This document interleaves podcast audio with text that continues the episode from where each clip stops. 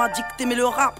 Voilà de la boulette, sortez les briquettes, les briquettes. C'était le rap, le foot ou bien la drogue. Pas beaucoup d'issues proposées. Le hip-hop hybride entame sa renaissance. La misogynie sans cesse omniprésente. Là où le langage est en permanente évolution, Verlan, rebeu, argot, gros processus de création.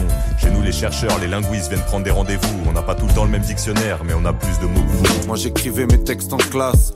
Le temps du cours, j'inversais le cours du temps. Vous aussi, vous écoutez du rap? Vous êtes fan de certaines et certains rappeurs, vous écoutez leurs sons en soirée, vous allez les voir en concert Ou au contraire, vous n'en écoutez pas du tout, vous avez du mal à vous y retrouver dans un genre que vous percevez comme agressif, obscène, misogyne Mais dans les deux cas, le rap c'est un genre qui vous intrigue, que vous soyez rentré dedans ou non, que vous en écoutiez ou que vous ne compreniez pas comment des gens peuvent en écouter. Et bien vous êtes au bon endroit, car ici dans Rhapsody, on analyse des morceaux et on décortique les figures, les discours, les codes principaux, les thèmes récurrents. Mais on déconstruit aussi les stéréotypes lorsque ça nous empêche d'apprécier le rap pour ce qu'il est, c'est-à-dire un genre pluriel, avec une quantité de tendances différentes. Et il n'y a pas une forme de rap, mais plusieurs, et c'est ce que ce podcast va essayer de montrer, selon une perspective élargie sur ce genre qui en côtoie beaucoup d'autres, comme le slam, la drill ou la trap. Rassurez-vous, vous n'êtes pas là pour écouter une ode à Gazo ou à Kobalade, ni pour faire abstraction de la réalité misogyne et violente du rap. Mais dans Rhapsody, le but c'est plutôt de découvrir d'autres choses, justement. Un autre rap que celui dont on entend parler d'habitude, et de le prendre au sérieux.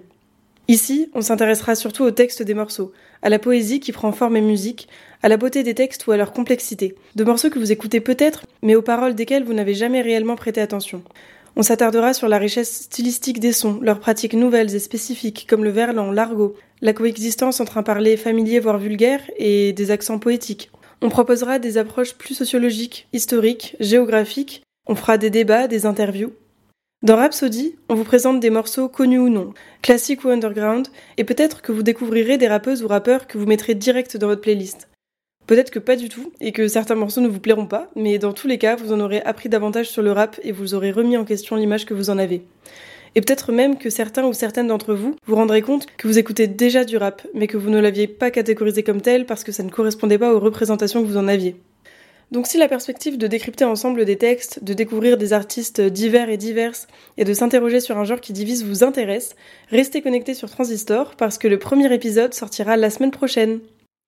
Et si vous souhaitez faire partie de cette aventure et vous lancer le défi d'analyser un texte de rap ou de participer à des débats, vous aussi, n'hésitez pas à nous écrire, toute participation est la bienvenue.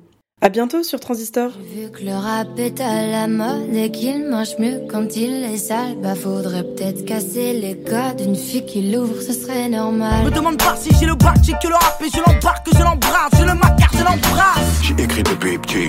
Les voyous dont tu parles, ils ont perdu noir. Le rap, c'est un jeu d'échecs. Et les fous sont toujours au plus près du roi. Celle qui débarque au milieu de milliers de thèmes, tu n'apprécies pas, tu commandes tes chèmes.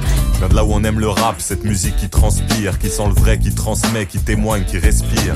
Je viens de là où il y a du gros son et pas mal de rimes amères. Je viens de là où ça choque personne qu'un groupe s'appelle Nique ta mère.